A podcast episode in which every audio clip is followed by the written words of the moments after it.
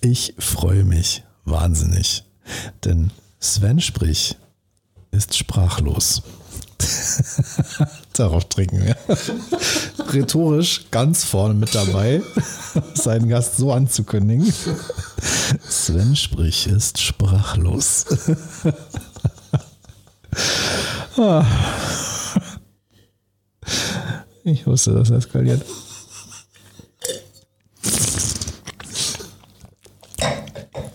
Aber das geheime Motto dieser Sendung lautet ja, es eskaliert eh.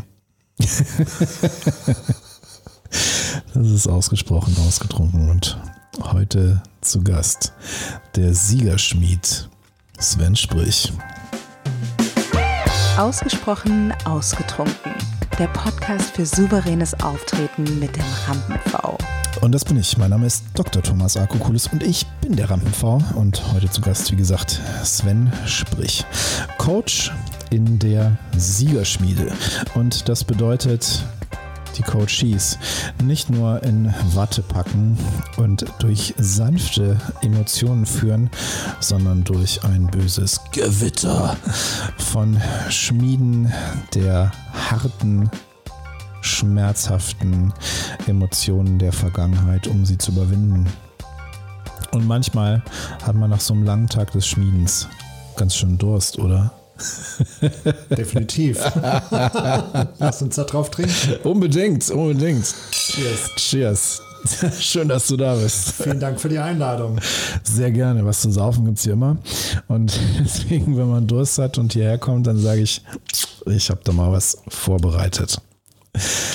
Ist das schön. Und wir haben gerade schon in der ersten Folge darüber gesprochen, dass der Weg, den du gegangen bist, ja im Grunde die Basis für das war, was du jetzt mit deinen Klienten machst. Also du bist selber diese Reise gegangen, hast selber diese Reise absolviert, die im Endeffekt dann die Basis ist für das, was du mit deinen Coaches auf ihrer Reise machst. Und ich habe hier bewusst den Begriff der Reise erwähnt, weil das, was du beschrieben hast, sowohl von deinem Konzept, wie du vorgehst, als auch deiner eigenen Geschichte, die ja Basis dafür ist, erinnert mich das sehr an Joseph Campbell und das Prinzip der Heldenreise, was er in seinem Buch Der Heros in tausend Gestalten entwickelt hat und was ja im Grunde die Basis nicht nur für Hollywood ist, sondern auch für viele sehr spannende Coaching-Ansätze, die mir gut gefallen und die ich für sehr, sehr nachhaltig halte. Genau, das war ein Prozess und das war mir dann irgendwann bewusst, das ist jetzt etwas, was ich sehr gut kann, was ich will. Und das kann ich sehr gut, das funktioniert sehr gut und das will ich jetzt den Menschen weitergeben.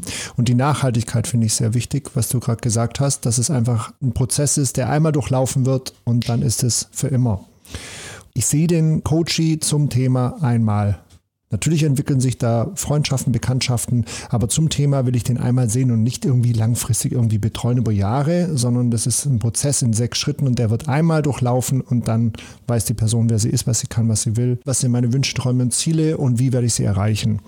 Und da ist es nicht schneller, höher, weiter, sondern die Liebe in mir, die Dankbarkeit, der Weg ist das Ziel. Das habe ich lange nicht begriffen, was das bedeutet. Der Weg ist das Ziel. Das Ziel ist doch das Ziel.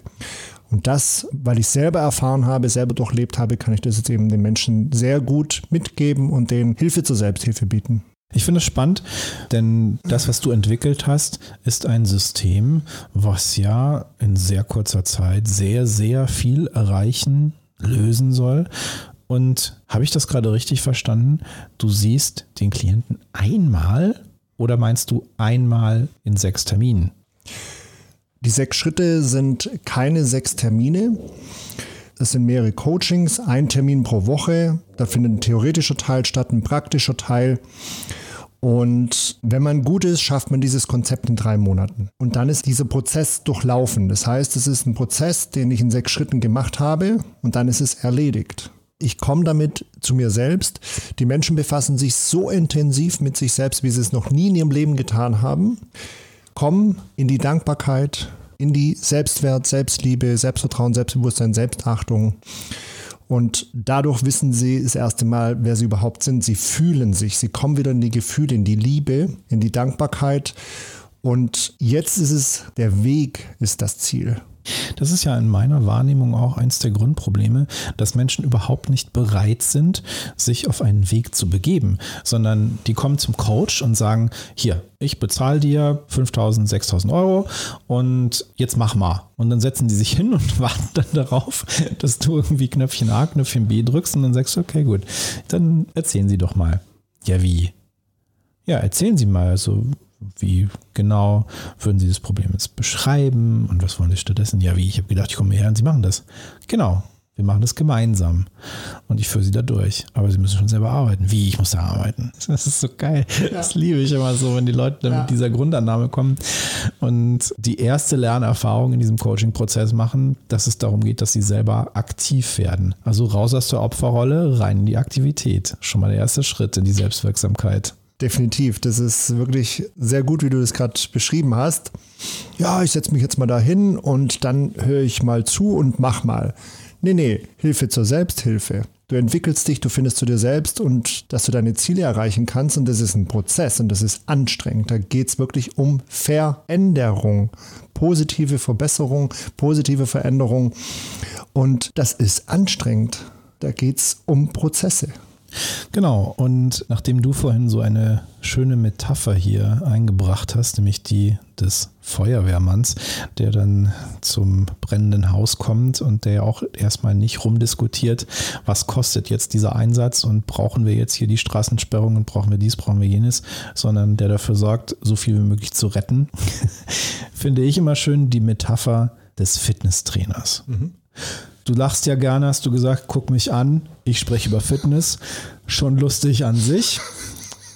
Trotzdem finde ich das sehr wirkungsvoll und sehr anschaulich. Du gehst ins Fitnessstudio und sagst, ich möchte gerne 10 Kilo abnehmen, ich möchte gerne dicke Oberarme haben wie Vin Diesel, ich möchte gerne super fit werden und Marathon laufen, was auch immer dein Ziel ist. Und dann sagt der Trainer, alles klar, wir entwickeln jetzt einen Trainingsplan, du machst dies, du machst jenes, das und das und das, so und so oft dann erwartet doch niemand, dass er da rausgeht nach diesem Termin mit dem Fitnesstrainer und dann schon am Ziel ist. Also dann Marathon laufen kann oder 10 Kilo abgenommen hat oder aussieht wie Vin Diesel. Sondern jeder weiß, dass es dann ja erst losgeht, dass dann die Reise beginnt, dass du dich dann erst auf diesen Weg begibst, dass du Tipps bekommen hast, wie du vorgehst, dass du vielleicht auf dem Weg hin und wieder mal überprüfst, ob du noch auf Spur bist, aber dass du selber in die Aktivität kommen musst. Sehr gutes Beispiel. Finde ich absolut sensationell. Und es erwartet ja auch keiner von dem Trainer, dass er jetzt pumpt für mich.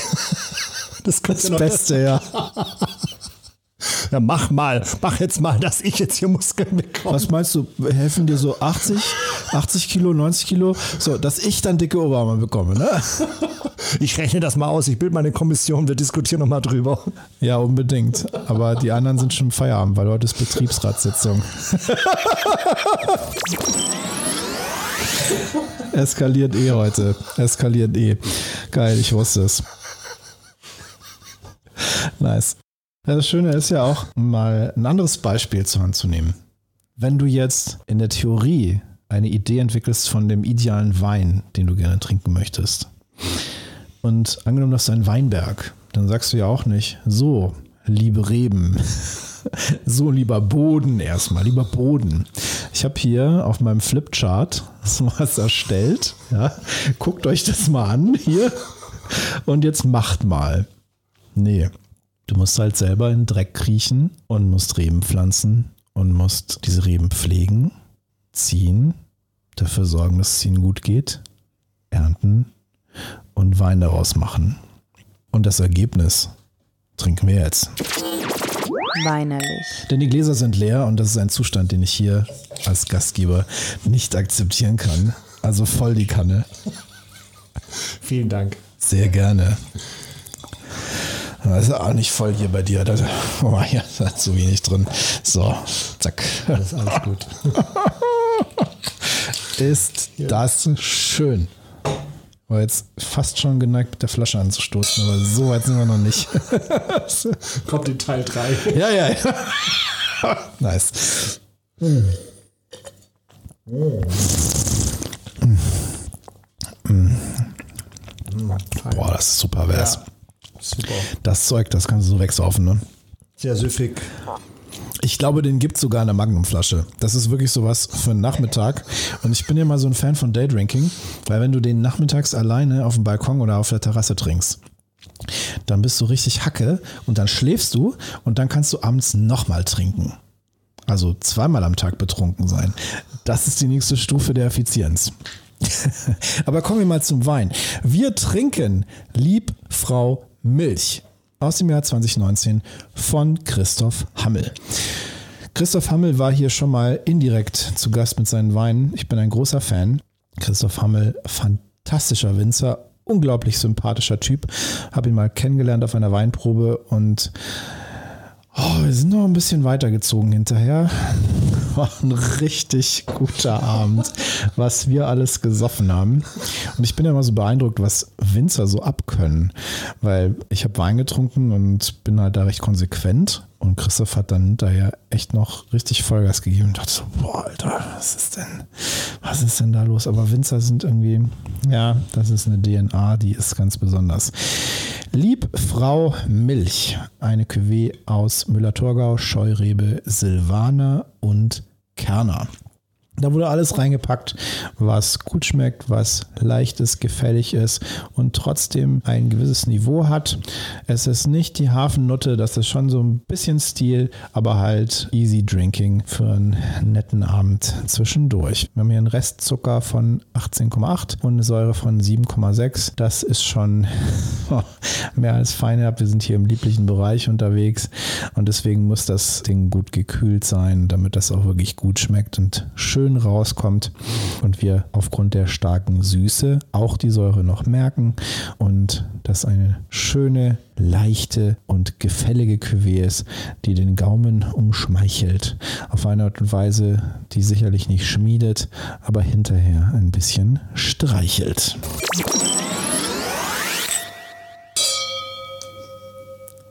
Geiler Scheiß, oder?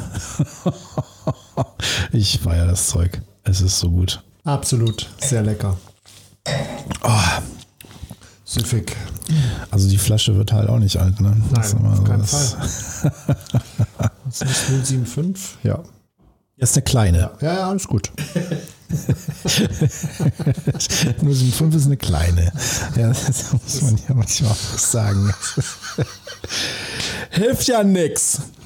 Hilft ja nix. Ich finde es so interessant, hier Menschen zu Gast zu haben, die jetzt nicht so einen super straighten Weg gegangen sind. Du hast ja schon berichtet von deinem Werdegang und vorhin auch im Vorgespräch erzählt, bei dir waren es immer so zehn Jahreszyklen. Mhm. Also zehn Jahre mehr oder weniger, zehn Jahre dies, zehn Jahre das und vielleicht nicht immer nur der Beruf, sondern auch die Werte, die man lebt und versucht über einen Beruf zu verwirklichen und dann kommt was Neues. Und jetzt hast du gesagt, bist du 33 und hast so ein elfjähriges Kind in dir, was ich einen sehr schönen Ansatz finde. Da kommt ja noch ein bisschen was. Und so wie ich dich wahrnehme, wirkst du für mich sehr authentisch, sehr stimmig. Du wirkst wie ein Mensch, der seine Mission gefunden hat, der weiß, wo er hin will im Leben und was er in dieser Welt hinterlassen will. Und das bringt natürlich die Frage mit sich, was passiert denn nach dem nächsten Zehn-Jahres-Zyklus? Wie veränderst du dich dann? Ja, sehr spannende Frage, finde ich sehr gut. Und habe jetzt mich selbst gefunden, bin in meiner Leidenschaft und weiß, wer ich bin, was ich will, wo es hingeht. Natürlich gibt es immer wieder Herausforderungen. Wir hatten wie jeder im März letztes Jahr dann so eine Hallo-Wach-Situation. Jetzt wieder mit diesem Lockdown. Und wichtig ist, im Positiven bleiben, die Chance drin sehen. Für mich ist ganz wichtig, dass die Siegerschmiede sich jetzt weiter online ausbaut und den Menschen so viel Content bietet, wie es nur geht. Den Menschen was Gutes tun. Uns ist einfach wichtig, ich habe ein Team im Hintergrund, was mich unterstützt, da bin ich sehr dankbar dafür. Ohne die wird es gar nicht gehen. Und es ist jetzt sehr wichtig, das weiter auszubauen, Marketing online, den Menschen viel Content bieten und denen was Gutes tun, damit die wirklich auch wieder Lebenssinn haben, Sinnhaftigkeit sehen, motiviert sind und die Chance drin sehen, damit sie weitermachen. Weil es ist momentan eine schwere Situation draußen in zehn Jahren. Also ich sag mal, in fünf Jahren sind wir definitiv europaweit unterwegs und wir werden es weiter ausbauen Und in zehn Jahren sind wir dann wahrscheinlich international, weil meine Aufgabe ist es, dass mein Job sinnlos wird. Wir hatten vor uns darüber unterhalten, das ist bei dir genauso. Und ich möchte nochmal betonen, es ist hier keine Konkurrenz. Es gibt gar keine Konkurrenz, weil, lieber Thomas, du bist einzigartig. Du bist du. Du hast dein System, du hast dein Konzept. Du bist, wie du bist. Jemand anderes ist wieder, wie er ist. Ich bin, wie ich bin. Es gibt gar keine Konkurrenz. Das Miteinander ist wichtig und dass wir da miteinander einfach zusammen schauen, wie kann man sich Mehrwert bieten, wie kann man den anderen unterstützen, dass es da einfach weiter vorangeht. Und das ist mir ganz wichtig, dass es den Menschen einfach gut geht.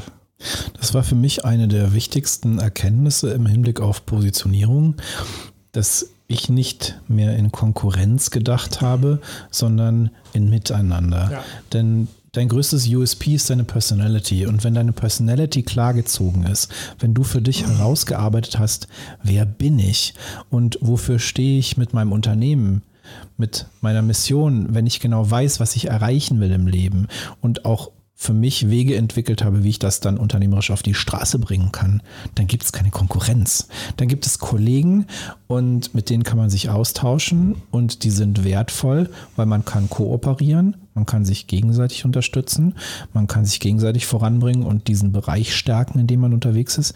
Aber wenn du positioniert bist, dann bist du außer Konkurrenz. Ganz klar, definitiv. Sehe ich genauso und vielen Dank für die Worte. Das ist tatsächlich so.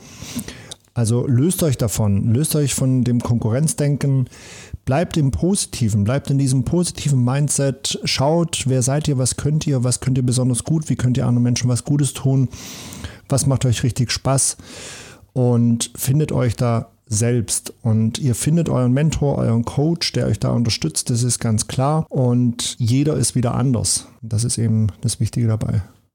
Und diese Andersartigkeit, diese Uniqueness, das ist doch das, was jeden Menschen so wunderschön und besonders und liebenswert macht. Weil wir wollen ja nicht in einer Gesellschaft leben, in der wir Abziehbilder sind, in der wir Sozialroboter sind. Ich meine, wenn wir jetzt an dystopische Fantasien denken, ob jetzt Orwell, was ja zum Teil schon Realität geworden ist, ob jetzt Huxley, Brave New World, auch das ist zum Teil schon Realität geworden. Ready Player One von Steven Spielberg, der Film, das sind alles Ideen, die zum Teil Realität abbilden. Und wir können die Entwicklung nicht aufhalten. Was wir tun können, ist dafür zu sorgen, dass Menschen niemals vergessen, dass sie Menschen sind. Und Menschen sind Individuen. Und darauf kommt es an.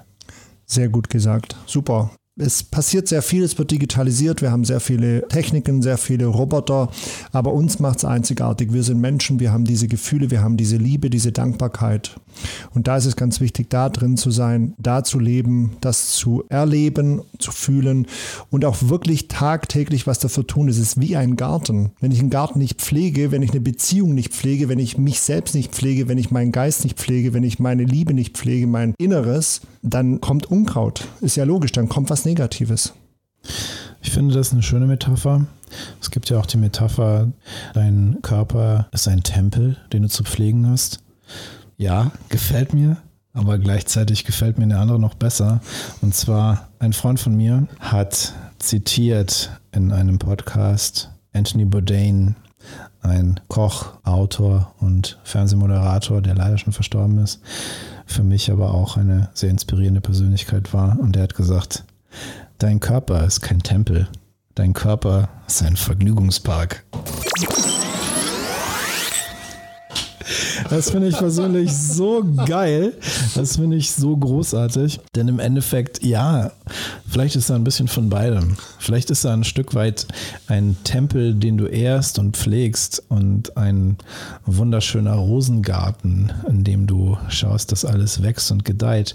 Und manchmal ist er halt auch einfach ein ganz dreckiger Vergnügungspark, wo du einfach hingehst und sagst, hey, ich will Popcorn, ich will Achterbahn, ich will Vollgas. Ich will einfach nur Spaß haben im Leben. Und ich glaube, die Balance zwischen allen dreien die ich gerade genannt habe, ist ein ganz guter Weg zu einem gesunden Leben. Mhm. Denn Anthony Bourdain hat sich mit Anfang 60 das Leben genommen und das spricht jetzt nicht unbedingt für ein gesundes Ende. Und er selber spricht auch in seinen Videos nicht von einem gesunden Leben. Und vielleicht macht es die Balance zwischen Tempel, Garten und Vergnügungspark. Vielleicht macht es genau diese Balance, dass man dazu findet, dass man in irgendeiner Form mit sich selbst im Frieden ist in der Liebe ist und das dann überhaupt erstmal die Basis bildet, dass man das auch ins Außen tragen kann. Dekantiert. Und ich finde den Begriff der Liebe, den hast du heute schon mehrfach erwähnt, finde ich so schön. Liebe ist die stärkste Energie, die es gibt. Es ist die stärkste Emotion, die es gibt. Es geht uns um Liebe, die jetzt nicht nur untenrum passiert, sondern transzendental in der Verbundenheit mit allen Menschen, mit allen Menschen, die wir lieben, mit denen wir familiär, freundschaftlich und natürlich auch partnerschaftlich in irgendeiner Form verbunden sind und unsere Zeit teilen. Ganz wichtig, ja. Wer nicht fühlt, der lebt nicht. Und wir haben leider sehr viel Rationalität, sehr viel Zahlen, Daten, Fakten. Es wird alles nach Erfolg und Erfolg ist halt mal dann nach Zahlen, Daten, Fakten definiert. Und hier ist es eben ganz wichtig, dass hier auch mal Gefühle gezeigt werden, Gefühle reingebracht werden. Und was spüre ich überhaupt? Und das erlebe ich ständig. dann sage ich, was fühlst du denn? Ja, weiß ich nicht. Ja, ich bin hier im Kopf, ich bin hier im Verstand. Was ist denn die Emotion dahinter? Hinter allem, was wir tun, hinter jeder Handlung steckt eine Emotion. Kein Mensch braucht Luxus, kein Mensch braucht das Auto, die Klamotten, Kosmetik oder sonst irgendwas oder die Schuhe, sondern das ist das Gefühl, was ich haben will. Es ist die Emotion, die dahinter steckt. Die löst was in mir aus. Dieses Glücksgefühl, dieses Kribbeln im Bauch, dieses, äh, dieses Leichte im Kopf, diese Wärme im Herz hinter allem Handeln, hinter jeder Tätigkeit, hinter jeder Aktion steht immer eine Emotion. Und das will ich haben. Ich will diese Emotion in mir haben. Und das ist eben wichtig und da sollen die Leute wieder hinkommen. Auch wenn es schwierig ist, auch wenn jetzt da draußen sehr viel passiert, die Chance da drin sehen, was kann ich jetzt machen, wie kann ich jetzt da was Positives draus ziehen und was Gutes draus machen. Absolut, absolut. Und, und ich bin völlig bei dir. Also äußere materielle Dinge, ich stehe auch auf Louis Vuitton, Klar, so ist logisch, es nicht. ist ja vollkommen in Ordnung. Ja, ja. Nur der Punkt ist, mein Selbstwert hängt nicht davon ab, wie viele Louis Vuitton-Produkte ich besitze. Das ist der Punkt. Also wenn ich mir das leiste, okay, dann ja, ist das nett. Aber das hat nichts damit zu tun, was ich über mich als Wesen, als Seele denke. Und das ist der entscheidende Punkt. Und ich glaube, dahin zu kommen, das würde so vielen Menschen so viel Erleichterung bringen. Und ich bin überhaupt kein Verfechter von zwanghaftem Minimalismus und Luxusverweigerung und Antikapitalismus. Nein, es ist alles schön und gut. Wenn du es dir leisten kannst, gönn dir reichlich wenn du ein Ziel erreichst, wenn du irgendwo ankommst, wenn du irgendwas dir leistest und das nicht fühlst, dann bist du nicht bei dir selbst. Und das ist es. Luxus ist super. Fortschritt ist super. Die Entwicklung ist super. Das ist alles gut unterstütze ich alles. Aber wenn ich jetzt die teure Uhr kaufe, wenn ich das tolle Auto kaufe, wenn ich den tollen Anzug kaufe und ich fühle das nicht und ich sage, oh, das ist jetzt in mir, ich kann mir das leisten, weil ich das und das und das geschafft habe, aber es ist im Prinzip egal, weil ich einfach dieses Gefühl haben. Und wenn das nicht da ist, dann fehlt definitiv diese Selbstliebe, Selbstwert, Selbstbewusstsein, Selbstvertrauen, Selbstachtung. Klischee-Denken sagt ja, Männer kennen nur eine Emotion. Durst. Nachgeschenkt. so, Kanne voll. Ja, sehr schön. Ach, ist das herrlich. Lieb Frau Milch. Das Schöne ist, Cheers. Cheers. An dieser Stelle. Kleine Anekdote. Dieser Wein ist ja in Weinenthusiasten, Wein-Snob-Kreisen und auch in Winzerkreisen so ein diskutiertes Ding. Mhm. Ich persönlich, wie gesagt, großer Fan von Christoph Hammel. Toller Winzer, toller Geschäftsmann. Aber es ist halt schon so ein bisschen, dass dieser Wein ein Stück weit diskutiert wurde, weil er anknüpft an die Liebfrauenmilch. Und die Liebfrauenmilch war so ein Oma-Wein, nenne ich ihn jetzt mal. Also lieblich, süffig, knallsüß, knallvoll. Und er hat dieses Klischee aufgegriffen, hat halt Lieb Frau Milch draus gemacht mit einem sehr, sehr coolen Etikett. Mhm. Und hat einfach Easy Drinking Wein gemacht, der super gut ist, super gut schmeckt, qualitativ gleichzeitig hochwertig ist. Und gleichzeitig gab es dann auch die Gebrüder Brandt, zwei Winzer, die ich auch mal kennengelernt habe, die auch sehr lustig sind, die aber so die rustikalen Lausbuben sind. Und die haben dann einen Wein rausgebracht und zwar die Liebfrau Milf. Cheers to that. Letzte Woche war ja auch ziemlich gut hier im Podcast. Da ist auch einiges an Wasser über die Elbe gegangen. Letzte Woche war nämlich Daniela Landgraf zu Gast. Ausgesprochen angetrunken. Fällt mir gerade nichts so ein. Sprach sie und saß hier mit einem halbvollen Glas aus der zweiten Flasche Wein, die wir heute Abend trinken. nice. Schon die dritte? Wir hatten doch erst den Weißwein, dann den Rotwein. Psch. Ah, okay. Alles klar, das ist Ja, die stimmt. zweite Flasche Wein. Ja. Ja, du siehst, das Konzept dieser Sendung zieht sich konsequent durch die zweite Staffel und auch durch die weitere Entwicklung.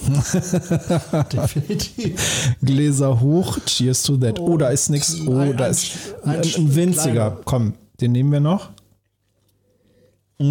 Sorry. Nee, ist gut. Ich freue mich ja, wenn meine Gäste trinken. Und dann machen wir dir nochmal die Kanne voll hier. So. Dankeschön. Na, ein bisschen geht noch. Aber aus Prinzip die Schenke Ja, immer an den Gastgeber. ja, unbedingt. Einfach Ganz aus wichtig. Höflichkeit. Ganz wichtig, ja. Also auch beim Saufen Respekt. Ja. Finde ich ganz wichtig. Und Akzeptanz. Richtig. Cheers. Cheers.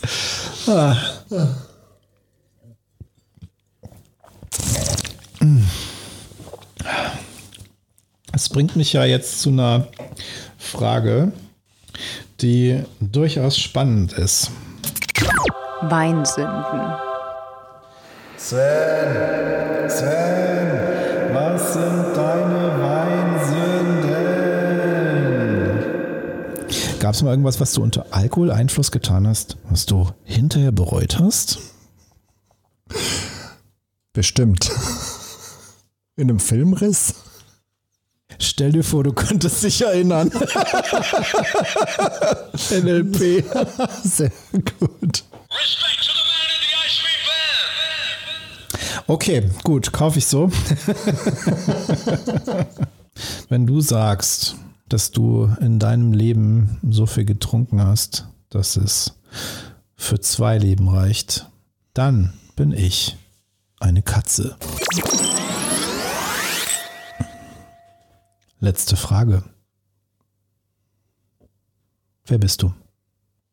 Ich bin ein Organisationstalent, ein Macher, ein Schöpfer und ein Sieger. Straight. Bonusfrage. In 50 Jahren sind wir in einer parkähnlichen Anlage. Dort steht eine Gruppe von Menschen und blickt auf ein Grab. Das ist dein Grab. Das kann nicht sein, weil ich werde 250. In 206 Jahren. Hat ein bisschen gedauert. Schon ein bisschen was Intus.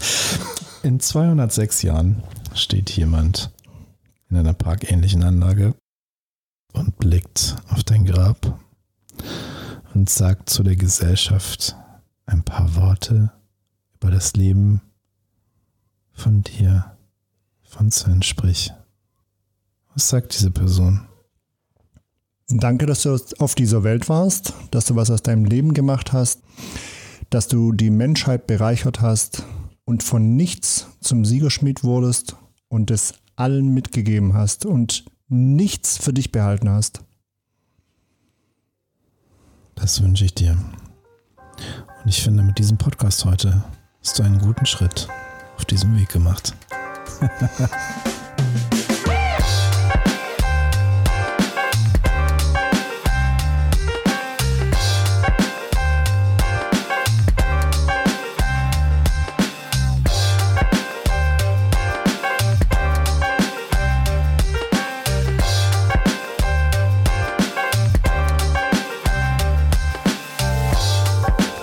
ausgesprochen ausgetrunken. Heute zu Gast war Sven Sprich, der Siegerschmied.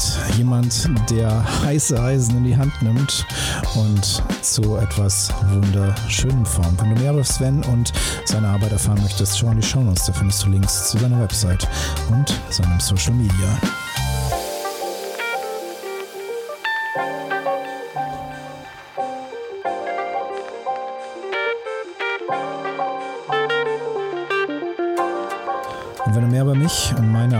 Erfahren möchtest, wie ich Menschen helfe, souveräner aufzutreten, ohne Lampenfieber und wirklich authentisch überzeugend zu sein, schau jetzt eine Website und mein Social Media.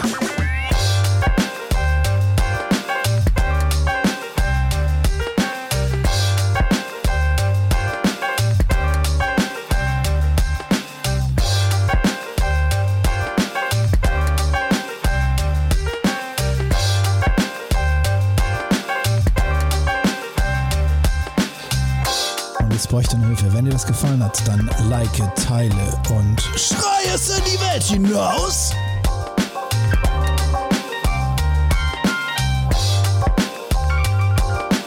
Und wenn dir das wirklich, wirklich gut gefallen hat, dann sag deiner Mutter Bescheid. Gruß daheim.